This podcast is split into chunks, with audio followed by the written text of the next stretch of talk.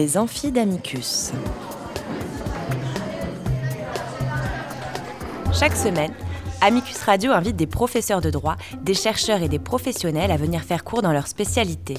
L'occasion pour un fin spécialiste de relever le défi de traiter en cinq épisodes d'une question juridique essentielle. Aujourd'hui, Stéphane de Navacelle nous questionne sur le rôle de l'avocat, enquête interne et conformité.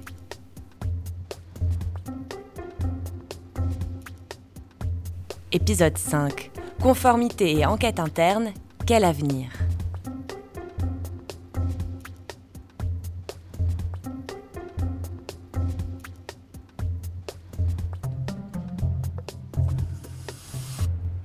Chers auditeurs d'Amicus Radio, bonjour.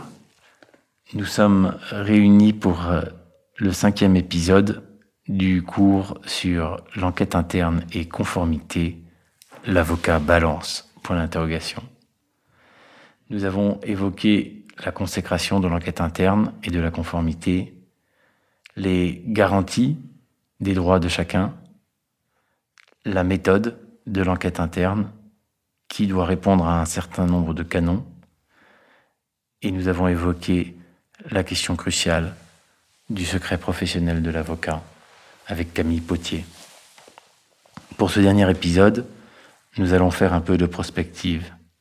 Conformité et enquête interne, quel avenir Consacrer l'enquête interne en matière du droit pénal des affaires devrait indéniablement être intégré de façon croissante dans la pratique des entreprises, lesquelles ont tout intérêt à y recourir, puisqu'elle leur offre un dispositif d'évaluation d'une situation potentiellement déviante, d'appréciation des risques de cette situation que cette situation fait encourir à la société et d'identification des mesures correctives à mettre en œuvre pour éviter la réitération ou le renouvellement d'une situation similaire.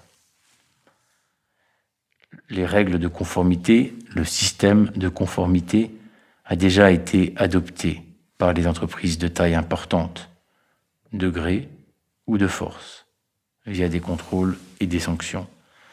Elle s'étend petit à petit à toutes les entreprises pour faire partie intégrante des cultures d'entreprise. De façon peut-être contre-intuitive pour certains, nombreuses sont les petites entreprises ou les entreprises de taille intermédiaire qui ont adhéré pleinement à la question de la conformité et des systèmes internes.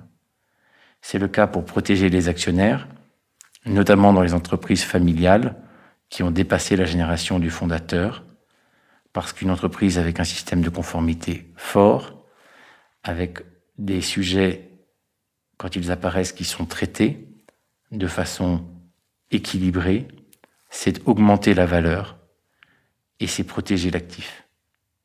Mais l'application d'autres normes aux, enquêtes internes ne permet toutefois pas de répondre aux nombreuses questions qui émergent au fur et à mesure de l'enquête interne, au fur et à mesure du développement de la pratique et de la place de l'enquête interne dans le droit pénal des affaires.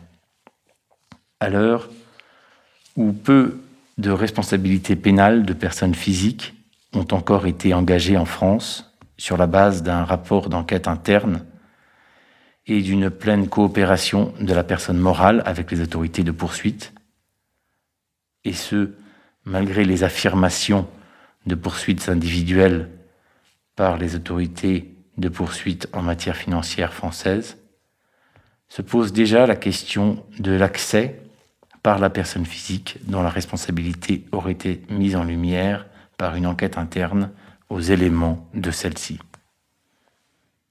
Le cas de mise en œuvre d'une enquête interne, aujourd'hui très varié, touche même à la gouvernance des entreprises. Ainsi, il n'est pas rare qu'après une fusion-acquisition ou le rachat, par exemple, soient découverts des faits qui, s'ils avaient été découverts avant l'acquisition ou le rachat, auraient potentiellement pu impacter l'économie du projet.